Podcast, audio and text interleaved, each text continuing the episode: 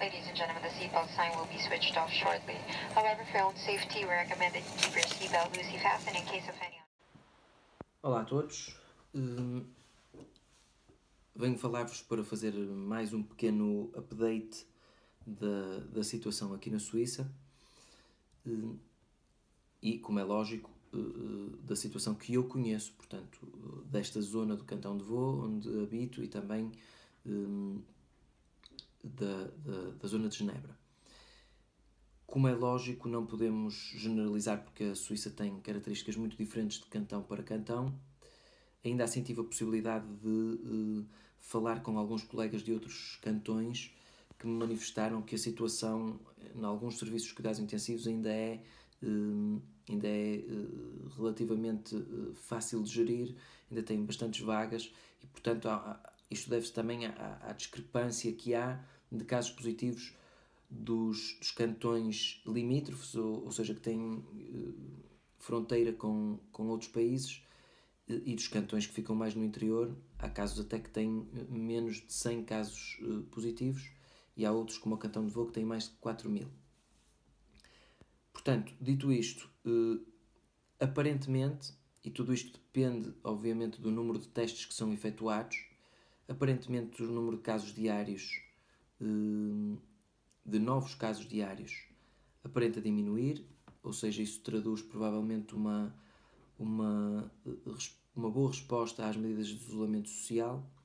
E em termos de resposta de cuidados de saúde, nós também ainda conseguimos fazer face àquilo que, que está a acontecer e à, à grande carga de trabalho que está a aumentar no nosso serviço, porque nos antecipamos àquela que é a vaga esperada uh, daqui a alguns tempos. Todos sabemos que, se caso uh, isto resulte, seja aqui na Suíça, seja em Portugal, caso possamos escapar a uma vaga que ponha em causa a capacidade de resposta dos cuidados de saúde, caso consigamos escapar a um cenário como o cenário italiano, muita gente virá dizer que uh, não, é, não era caso para tanto, que foi exagero, que foi fogo-fato. Não é assim. A questão é que se conseguirmos escapar é graças a essas medidas e não uh, porque a situação não era real. E portanto, tudo isto serve também para contextualizar que uh, os vídeos que eu gravo têm um tempo determinado. Como é lógico, eu vou-vos atualizando sempre que possível e não irei eh, dizer nada daquilo que não se passa na realidade e, portanto, neste momento, tanto nos serviços, no meu serviço em particular, que foi uh, duplicado e dividido em, duas partes, conseguimos fazer enfrentar esta realidade ainda de uma maneira adequada, quer através dos meios de recursos humanos que foram aumentados e, e de pessoas que têm alguma formação anterior em cuidados intensivos que vieram ajudar, quer também por meios técnicos, por exemplo, os ventiladores que nos foram emprestados pela um, Clínica de Genolier e também pelo Exército. Por isso, neste momento, uh, estamos preparados para essa vaga. Se ela chegar, uh, teremos que refletir de outra forma e, se calhar, aí apertar ainda mais uh, as noções de, de, de clima de catástrofe.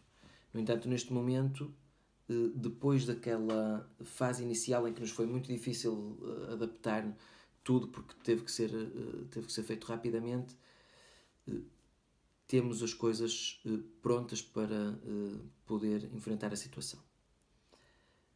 Há várias medidas também que estão a ser tomadas de forma mais cautelosa, por exemplo, nomeadamente nos, nos hipermercados ou nos supermercados, como a fotografia que se segue nesta fotografia deste painel informativo tirada hoje de manhã à porta de um supermercado. Está escrito 5 regras para compras em segurança. A primeira imagem eh, tem a legenda acesso unicamente através de cartão, um cartão por pessoa. Se nenhum cartão está disponível, por favor aguarde um pouco.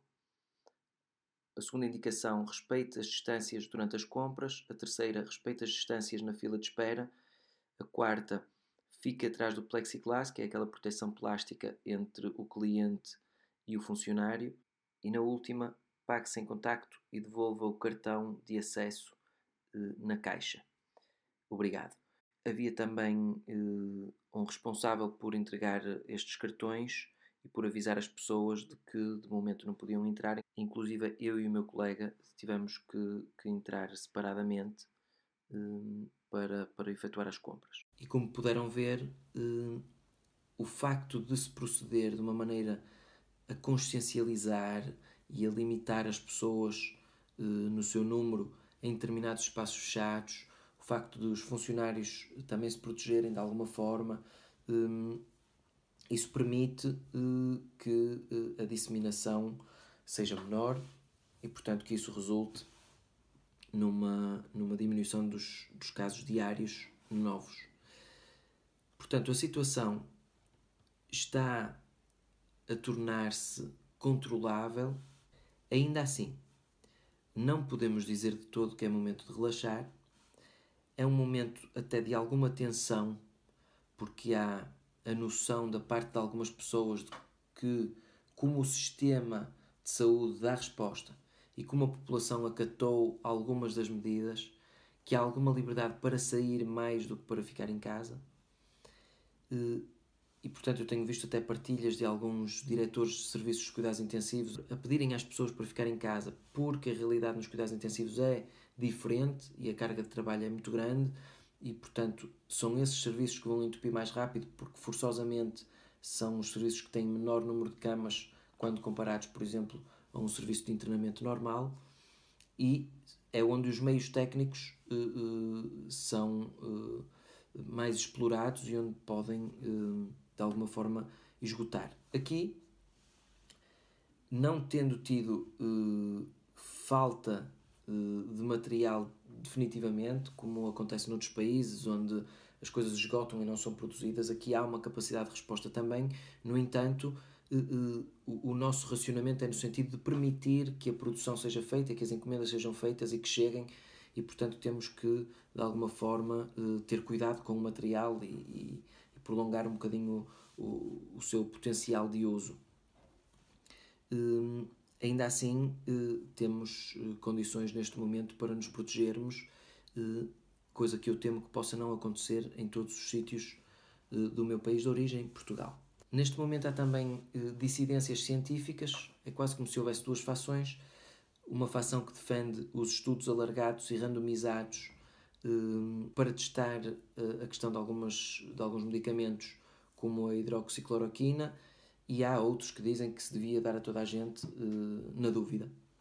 E portanto, eh, a minha opinião, e só a minha ela me compromete, e que é coincidente até com, com os responsáveis do meu serviço, é que a ciência faz-se sendo rigoroso e, passa a redundância, sendo científico. Eh, por isso, uh, testar aleatoriamente uh, medicamentos só para tentar obter um resultado era um, um, procedimento que se usava há muitos anos atrás por falta de, de, de conhecimento específico. Neste momento sabemos como é que as coisas devem ser feitas e como é que podemos assegurar cientificamente o resultado de um tratamento e por isso, neste momento, acho que eh, se devia respeitar esse espaço ao qual a, ciência eh, está dedicada. Há também eh, uma ligeira mudança de mentalidades e que me custa de alguma forma. Eu sempre tive a noção e tenho ainda hoje um diploma não é igual à inteligência. Há muitas pessoas que nunca tiveram a oportunidade de estudar e que são inteligentes, e há outras que estudaram muito e que revelam algumas limitações nesse campo naqueles de quem o pânico uh, se apoderou uh, de uma forma mais uh, acentuada, perdem um pouco a capacidade de reflexão e de, de, de raciocínio, digamos, e essas pessoas tendem a disseminar algumas informações ou algumas noções que não são totalmente corretas e que podem, de alguma forma, condicionar outros que tenham menos conhecimentos em determinada área a tomar atitudes perigosas. Uh, há até alguns médicos que são da opinião que se deve sair quando toda a comunidade científica os contradiz e todas as provas em termos de, de carga de trabalho que nós temos nos cuidados intensivos mostram que eh, neste momento é a altura de permanecermos firmes na determinação que tivemos eh, há pouco tempo de ficar em casa, eh, embora custe, e eu sei que custa, para que não seja só a minha voz a fazer-se sentir. Eu comprei uma revista que se chama L'Illustré eh, e que contém na capa, por exemplo, eh, uma fotografia de, de, de uma, de uma colega eh, em tempos, já trabalhou aqui uma médica que já trabalhou aqui nos, nos cuidados intensivos de Nyon e portanto nesta revista vêm algumas, alguns depoimentos e, e eu gostava só de deixar convosco algumas, algumas frases-chave como por exemplo, e vou traduzir diretamente, portanto perdoa-me se é de alguma forma lento, por exemplo, a, a, médica com quem já trabalhei aqui diz que um, trata doentes de, de Covid e apenas doentes de Covid, uma coisa que é inédita. O meu serviço desmultiplicou o número de, de camas e a organização foi excepcional. É isso que eu também acho que a rapidez com que, se, com que tudo se instalou foi extremamente uh, eficaz. E depois diz: há também outra coisa que devemos gerir que é a impotência. Não temos tratamentos específicos para tratar estes doentes Hum, que vivem esta doença de uma forma muito solitária e por isso temos que ser nós a compensar essa situação. E mais à frente ela diz que devemos ter também atenção não só aos cuidados intensivos, mas também eh, àqueles que tratam os doentes que não estão entubados, como é lógico, eh, estou plenamente de acordo, e diz: aqui existe um edifício inteiro, e quando ela diz aqui é em Genebra, um edifício inteiro que está cheio de pacientes eh, com Covid-19. São várias, vários testemunhos que aqui, inclusive, eh, eh, pessoas do serviço de limpeza, das ambulâncias, etc. E depois tem aqui alguém que preferiu guardar a sua privacidade, que diz, é também um chefe clínico, um, ou seja, um médico, de um hospital desta zona da, da Suíça francófona. E o título do seu testemunho é muito engraçado: diz Si nous n'avions pas préparé ça, nous serions dans une merde noire à l'heure actuelle. Traduzindo, se nós não tivéssemos preparado isto, neste momento seríamos, estaríamos numa merda negra. Traduzindo à letra, até. Este testemunho de, de de um médico que não quis revelar o, seu nome nem o hospital onde trabalha, é, onde trabalha é particularmente interessante, porque fala aqui de algumas questões que foram levantadas também por colegas meus em Portugal, que é a questão de, uh, ok, arranjamos ventiladores, aqui ainda há de sobra para os doentes que temos no, nos cuidados intensivos de momento, mas e as, as bombas infusoras, uh, as máquinas todas que acompanham o doente que está entubado? Será que, que temos uh, seringas infusoras suficientes, etc? Portanto, um, todo esse material tem também que ser gerido de uma forma uh, rápida e aqui, como ele diz, não temos problema de antibióticos, mas podemos vir a ter um problema, por exemplo, de sistemas para os, os ventiladores ou também de anestésicos e sedativos, portanto, que começam a escassear em algumas zonas e, portanto, não é escassear por falta de produção, é escassear porque esgotamos rapidamente os estoques que temos e temos que encomendar e durante esse período o doente não fica à espera. Eh, e por isso temos que aprender a gerir com outros eh, produtos também. Eh, e depois ele diz: o que é positivo é que nós estamos muito na antecipação. Ou seja, aqui temos essa capacidade, é verdade, de antecipar tudo a um limite daquilo que, que esperamos, portanto, faz-se um cálculo uh, relativo a, a, curvas noutros países e trata-se de implementar aqui um, condições para que, caso essa situação chegue, nós estejamos preparados. No entanto, é preciso continuar a ficar em casa e a, a, a manter as medidas de, de, de isolamento social. Há, como vos disse também, guardarei este assunto para um próximo vídeo, mas há uma capacidade enorme de recrutamento de enfermeiros aqui. Uh, que não acontece em Portugal uh, e uh, que limita seriamente o tipo de, de, cuidados que os, que os doentes poderão ter.